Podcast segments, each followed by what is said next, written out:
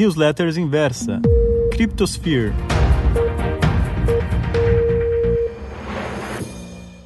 Olá! Ao longo da vida, sempre me questionei o que faz determinadas pessoas entrarem na moda.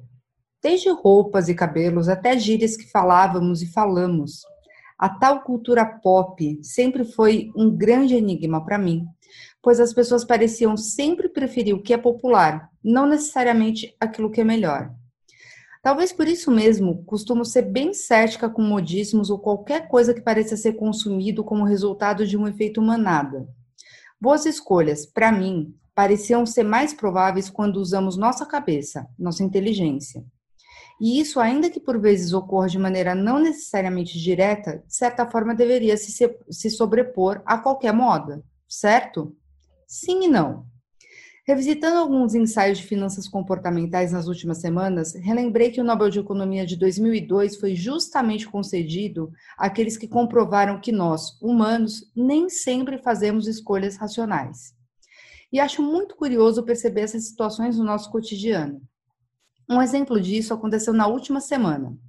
Elon Musk, visionário e empreendedor notável, publicou uma série de tweets sobre criptomoedas. Em um deles mencionou o seguinte: uma palavra, Doge, sigla de Dogecoin, uma moeda digital criada há alguns anos. O efeito disso no preço foi imediato. Doge chegou a bater 20% de valorização nas horas seguintes à publicação.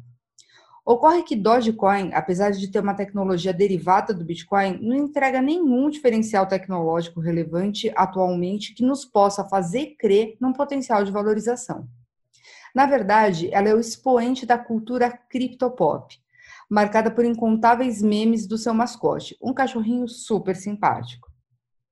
Além disso, há alguns anos, uma personalidade, digamos, emblemática do mundo de tecnologia costumava publicar sua criptomoeda do dia na sua conta do Twitter. McAfee, o mesmo que criou o antivírus que muitos de nós conhecemos, fazia posts diários que já foram responsáveis por impulsionar os preços de diversas moedas digitais que, ao final, não fizeram jus à valorização. Essa forma de promover iniciativas menores de cripto foi apelidada no mercado do, desse mundo cripto de chilar, ou seja, marketear, promover, incentivar projetos pouco conhecidos no criptomercado.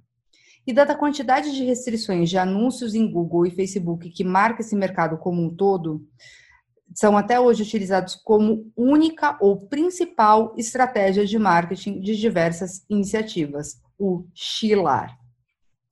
A verdade, meus caros, é que sem entender o que se está comprando, você corre o risco de seguir o tal efeito manada quando determinada celebridade menciona uma criptomoeda.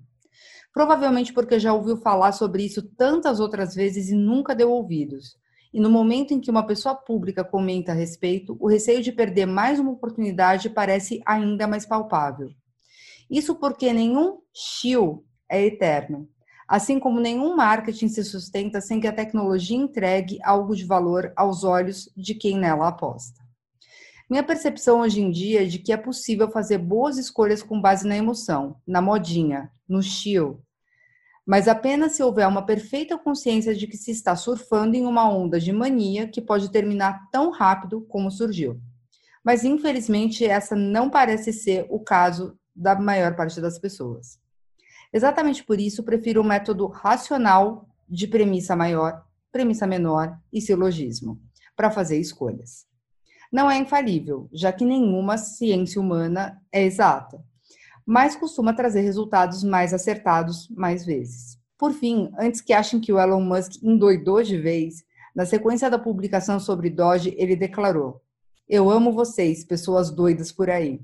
Só resta saber se elas entenderam a indireta. Um grande abraço e até a próxima.